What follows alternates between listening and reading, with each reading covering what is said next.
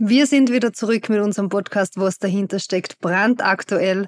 Und eigentlich wollte ich einen Anfangsteaser mit einem super coolen Rennwochenende starten, aber es ist alles anders gekommen. Dieser Podcast wird präsentiert von Steiermark Tourismus. Die Steiermark deckt einfach alles ab, was man zum Erleben braucht. Vom Gletscher bis zum Wein gibt es bei uns alles zum Erleben. Und deswegen nennen wir uns von ganzem Herzen stolze Steirerinnen.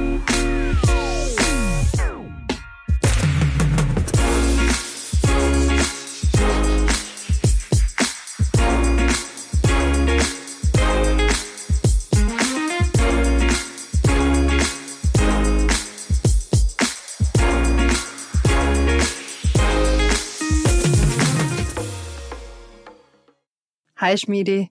Hi Conny, ja, ich hab mir gedacht, jetzt werden wir da eine richtig coole erste Rennepisode ausgehauen. Aber leider ist das Ganze vom Winde verweht worden. Wie war das für dich jetzt eine Woche lang dort zu sein und jeden Tag ein bisschen hinzuzittern, ob was geht oder nicht? Genau, das Speed Opening Zamacha Vinja war groß angekündigt. Wir haben uns alle riesig drauf gefreut, dass die Speed-Saison endlich losgeht und dass wir Rennen fahren können. Sind hinkommen mit einen Wetterbericht, der was uns schon ein bisschen alle zum Nachdenken angeregt hat. Wir waren trotzdem alle positiv, haben uns irrsinnig gefreut, haben von Tag zu Tag geschaut, aber es ist jeden Tag einfach mühsamer geworden. Jedenfalls einfach irrsinnig schwer, weil man probiert es jeden Tag und es ist nichts gegangen. Ja, ich war das erste Mal bei Team Captains Meeting dabei. Da ist man eigentlich als Athlet, geht man da nicht hin, weil die Coaches dort sind.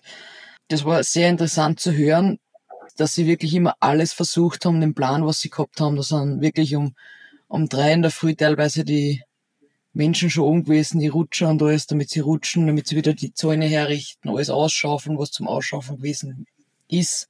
Wenn Neuschnee war und alles drum und dran, also unglaublich, was, was sie probiert haben. Und es tut mir echt für den Veranstalter auch sehr, sehr leid, dass einfach zwei Wochen lang nichts geht und so unglaublicher Aufwand betrieben worden ist, denn das Wetter an sich, also von, von der Sonne her und so, wäre ja am Sonntag perfekt gewesen.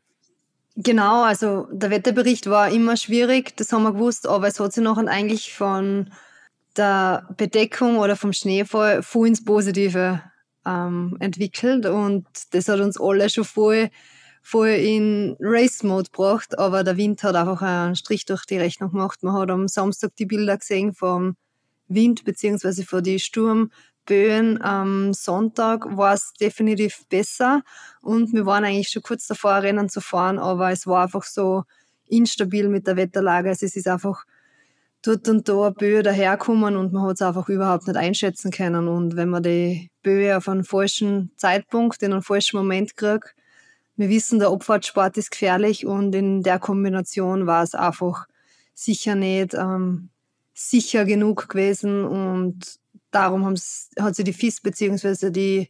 Der Veranstalter eben dazu entschieden, das Rennen nicht durchzuführen. Und ich muss auch sagen, von Athletensicht, man kann jetzt nicht sagen, wir waren froh, aber definitiv finde, die Vernunft hat entschieden und nicht unbedingt ein Rennen durchzudrucken. Und das habe ich sehr gut gefunden. Hast du dich gefürchtet, dass sie versuchen, ein Rennen durchzudrücken, weil einfach jetzt alles gemacht worden ist dafür und dass man vielleicht auch ein bisschen unfaire Verhältnisse in Kauf genommen hätte, nur damit man Rennen fährt? Also, dass man am Gletscher von sehr fairen Bedienungen reden kann, von denen waren wir eh schon weit weg, weil da ist einfach, da sind wir komplett ausgesetzt, nirgends ist wo geschützt von Bäumen oder irgendwas. Also man ist da im freien, schroffen Gelände und wenn da ein bisschen der Wind reinkommt, dann ja, bist du das Mensch komplette Angriffsfläche. Also jetzt da von vollen Fernrennen, mit denen haben wir uns schon vorher abgefunden, dass das wahrscheinlich eh nicht funktionieren wird. Aber eben, das war jetzt gar nicht mal von Fairness zu reden, sondern einfach nur von der Sicherheit. Und ja, wie gesagt, ähm, mir tut's leid für die Veranstalter, weil man, du hast ja noch richtig angesehen. Sie, sie haben alle fast glasrige angehabt, weil die sind mit so einem Herzblut dabei gewesen. Jeder hat sich eingekrackert und man muss sich vorstellen, von acht möglichen Rennen sind achte abgesagt worden. Und ich muss ehrlich gesagt schon sagen, ich habe mich, also nicht gefürcht, aber ich, ich war schon ein bisschen besorgt, dass das letzte Rennen jetzt am Sonntag durchdrucken wollen, dass wenigstens eins gegangen wäre. Ja, die Befürchtung habe ich, muss ich ganz ehrlich sagen, auch gehabt. Ich war dann ein bisschen zwiegespalten, weil wenn man jetzt ein Rennen durchdruckt, dass man es durchdruckt und das wäre dann sehr unfair gewesen, wäre das auch keine gute Werbung gewesen für den Skisport und auch für den Veranstalter nicht. Und deswegen habe ich mir gedacht, sie sich das trauen, dass sie da ein bisschen eine unfaire Partie machen. Aber es war dann, Gott sei Dank, sage ich wirklich, Gott sei Dank, der Wind so stark, dass sie die Frage eigentlich gar nicht mehr gestellt hat. Aber kommen wir mal zum Wesentlichen. Wie hat dir die Abfahrt eigentlich gefallen? Sie ist sehr kurz, dafür hat sie vier Sprünge drinnen, was eigentlich ungewöhnlich ist für eine Damenabfahrt. Wie hat sie dir grundsätzlich gefallen? Also oben weg einmal gescheit antauchen und wirklich schauen, dass man da jeden kmh rausholt, weil bis zum ersten da ist richtig, richtig flach.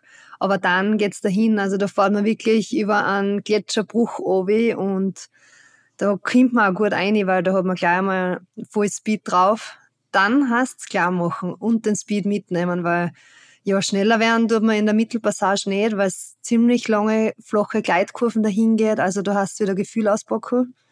Und dann ist ganz interessant, sind, sind zwei Geländekanten drinnen und die hast wirklich mit Überwindung zu fahren. Also das sieht man nicht drüber und da muss man wirklich, wirklich mitgehen, weil das Gelände auf einmal wegfällt. Also das ist jetzt nicht der Sprung, was klassisch aufgeschoben ist, sondern einfach die Geländekanten, was das vorgegeben hat. Und das war eine sehr interessante Passage, weil es davor eben das Tor gegeben hat, was richtig um die Reim gegangen ist. Also da hat man technisch gut Skifahren müssen und den ganzen Mut, was man hat, zusammennehmen und dann ist es eh schon ins Ziel gegangen mit nur zwei Sprüngen. Also sie ist sehr herausfordernd und ist alles dabei. Aber hast du dir ja so genau angeschaut wie als Athletin? Ja, so viel Zeit habe ich dann nicht gehabt, weil wir als Medien sollten circa eine Viertelstunde vor euch besichtigen. Und wir sind so spät draufgekommen, weil die Lifte so langsam gegangen sind. Und dann haben wir den ersten Einstieg oben gehabt, ähm, wo wir mal probiert haben, ob alles passt. Und dann habe ich natürlich besichtigt ähm, einen Teil. Ich habe mir schon davor vom Roli Assinger ein paar Sachen zeigen lassen am Computer, wie die Strecke ist, was wichtig ist, äh, von der Linie her und so. Auch die Alex, wir waren gemeinsam bei ihm, weil sie natürlich beim Kommentieren auch wissen muss, wo es hingeht. Namen der Sprünge und der Kurven, wobei wir da bis zum Schluss eh nicht ganz schlau geworden sind, was jetzt welcher Sprung ist. Ganz so extrem genau ist mir nicht angeschaut, nein, wie als Athletin, weil ja dann im letzten Moment bei mir das Tempo vielleicht schon ein bisschen niedriger ist und wenn ich es einmal nicht ganz genau triff, ich kann einfach ein bisschen herrichten und anstellen und dann bist du sofort wieder auf der Linie, was natürlich für euch ein No-Go ist und wir haben uns zwei Schlüsselpassagen rausgesucht, weiß nicht, ob du das auch so siehst. Das war genau in einem Gletscherbruch, also für alle, was nicht wissen, was ein Gletscherbruch ist, das ist einfach genau das, wo es so richtig steil wird. Wenn man jetzt Sölden hernimmt, bis Steilhang Einfahrt obi, das ist ein sogenannter Gletscherbruch. Und den hat es dort eben auch gegeben und da ist brutales Gletschereis rausgekommen, wobei man sagen muss, das war sehr griffig. Und das haben wir als eine Schlüsselpassage gesehen, das war das siebte Tor. Und wie du gesagt hast, die große Geländekante, das rechts davor, wo man gut fahren muss. Das war fast ein bisschen Super-G endlich, habe ich gefunden. Also ich habe am Sonntag mir gedacht, bin ich nicht ganz beleidigt, dass ich da nicht springen muss im Volltempo. Ähm, der geht nämlich richtig weit. Ich glaube, der kann schon 40, 45 Meter weit gehen. Wie siehst du die Passage? Also technisch war sie schwierig, aber hätte euch hätte euch Österreicherinnen sehr gut lieben können. Genau, also ich finde es auch, dass es sehr schwierig war, weil du bist eben oben rausgekommen und für Hocke fliegen und wirklich ähm, klein machen. Und dann ist immer so schwierig, wenn man von einer flachen Passage in eine steile kommt. Also man muss sich das vorstellen, in der flachen Passage schaut man, dass man mit dem Schwerpunkt vielleicht ein bisschen zurückgeht Richtung Fersen. Also das heißt, dass er wirklich ähm, das Gefühl aufbaut, zwischen Ski und, und Körper, dass es sich ein bisschen anfühlt wie Schwimmen. Also er, er schwebt am Schnee dahin, dass man ja nicht aufkantet und dass man ja keine Hundertstel verliert. Und dann kommt man eben zu der Passage, dass man sich wieder nach vorn richten muss, dass man mit dem Schwerpunkt nach vorn kommen muss und die 2,18 Meter Ski um die Kurven bringt. Und der Teil, ähm, da ist der Torabstand ein bisschen geringer geworden. Also das waren normal, oben hast sicher 80 Meter Kurven gehabt. Und dann war der Torabstand auf circa 50 Meter. Und da hat man mit der Bewegung auch ganz anders tun müssen. Also beim ersten und einzigen Training, was wir da gehabt haben, habe ich ihn voll eingepackt, weil ich habe ihn richtig übersehen. Und dann bin ich ja fast gar nicht gekupft bei der Kanten da oben, weil ich einfach die Geschwindigkeit nicht mitgenommen habe. War dementsprechend langsam, muss man dazu sagen. Drum habe ich mir das am Wochenende, oder besser gesagt nur am Sonntag dann, genauer angeschaut, weil am Samstag sind wir ja gar nicht zum Besichtigen gekommen. Und da habe ich mir schon einiges vorgenommen, dass ich das wirklich schaue, dass ich von den Schwerpunkt hinten eben in Hintern aufkriege, die Schienbeine wieder vorn spüre und wirklich über die Dalierung, über die Skispitzen einfahre. War das halbwegs verständlich? Auf jeden Fall. Also ich weiß, was du meinst. Ich spür's direkt, wenn du das erzählst. Und ich glaube, das kennen viele Hobby-Skifahrer auch, wenn man irgendwo so dahin fährt und man fährt so gemütlich dahin, zieht dahin und im nächsten Moment sollst du voll draufsteigen, weil das, genau das hat's dort braucht. Dass man richtig volle draufsteigt, vom gemütlichen Cruisen zum Vollgas draufsteigen. Ich glaube, das können sich viele vorstellen, ähm, wenn man von einer, sage ich oft einmal, einer angenehmen, weicheren Piste auf eine richtig knackige Piste kommt. Da ist für mich der Unterschied oft auch so wie vom Gleiten, wo man gemütlich dahin fahren muss und dann, ähm, wenn man von Wachen aufs Harte kommt, das ist wie wenn man in einen Steilhang dann reinkommt oder in so einen Gletscherbruch, wo man dann voll draufsteigen muss. So würde ich das auch noch vergleichen. So, Schmiedi, jetzt sagen wir mal ehrlich. Warst du nervös vor dem ersten Kamerawochenende? Jawohl. Ähm, zuerst noch nicht so, muss ich ganz ehrlich sagen, aber wie am Freitag das Training abgesagt worden ist, habe ich mir schon gedacht, na bravo, Schmidhofer, jetzt fast am Morgen ober und jeder schaut dazu in Österreich gefühlt. Und du bist noch über keinen einzigen Sprung hergefahren, du bist eigentlich noch nicht mehr gescheit mit die Abfahrtski irgendwo gefahren. Was willst du da erzählen? Wie, wie wird das sein, wenn du jetzt eine Abfahrt fährst und, und reden musst? Und ja, genauso super war dann meine Nacht. Ich bin schon ein paar Mal munter geworden und merkt, na, was sag ich da? Und das nächste Mal bin ich wieder munter und merkt, ah, jetzt habe ich wieder einen Schatz geredet, das kann ich so nicht sagen. Oder wie bringe ich das um mich? Was erzähle ich? Welche Schlüsselpassage will ich in die, in die Leiter haben vorstellen? Und all so Sachen habe ich mir gedacht. Und ja, die Verschiebung am Samstag haben sie ja auch mal dumm geschoben. Ich meine, na bitte lasst uns jetzt endlich fahren oder auch nicht. Und ja, war ich schon nicht viel weniger angespannt, muss ich sagen, als wie sonst. Aber ich glaube, immer wenn ich das erste Mal wieder von einer Abfahrtsstrecke gekommen bin, auch wenn ich, wenn es in Chile beim Training war, habe ich schlecht geschlafen und war angespannt.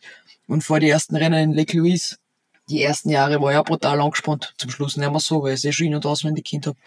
Aber jetzt das erste Mal eine neue Aufgabe zu haben und auf einer neuen Strecke zu sein, hat mich dann doch nervös gemacht. Und mit der Kamerapositionierung am Helm, habt ihr da lange umgedüftelt oder bist du da mit den Techniker äh, einmal durch den Lauf gefahren, dass du mal die Position da findest oder wie läuft das so? Ja, wir haben eigentlich in Sölden das alles ausprobiert. Ähm, ich habe dann die Kamerabilder nicht gesehen. Ich habe dann die Kamera probiert. Wir sind ein bisschen durch den Riesental aufgefahren, dann bin ich noch am Freifang gewesen. Und es war dann so, dass die Kameraposition zum Abfahrtfahren eigentlich überhaupt nicht gepasst hat. Nur auch nicht. Man hat im Riesental auf andere Haltung, also in der Abfahrt, ist mir schon klar. Aber wir waren richtig weit daneben. Ich bin dann am Samstag, wie es abgesagt worden ist, äh, Freifahren gegangen und habe eben die Kamera am Helm gehabt. Und dann haben wir uns danach die Videos angeschaut und das hätte man nicht einmal spielen können. Ich habe nur, nur Ski drauf gehabt. Ich habe nicht einmal Bodenwelle hätte man gesehen, glaube ich, so wie das eingestellt war. Also das war dann ganz, doch ganz gut, dass es nicht stattgefunden hat, weil es wäre nicht brauchbar gewesen, muss man ganz ehrlich sagen. Aber der Michi hat das dann gleich einmal eingerichtet. Ich hab, wir haben das dann runtergeschnitten, wir haben dann einen Klettverschluss drauf gemacht, so, so einen richtig fetten Kletter. Jetzt kann ich die Kamera verschieden positionieren. Das haben wir dann ausprobiert im Haus auf Nacht. Direkt mit Live-Bild, wie wir es jetzt am besten machen. Ich bin in Position gegangen, er hat's noch mit draufgeklebt. Und ja, jetzt sollte es eigentlich passen. Und das Mikrofon, ist es so ein kleines Mikrofon, was du einfach in der Hand haltest oder musst du es von zupicken? Ja, da ist ein kleines Mikro dabei, wie man es ähm, vielleicht aus manchen Sendungen kennt, wenn es wo aufgeklipst ist.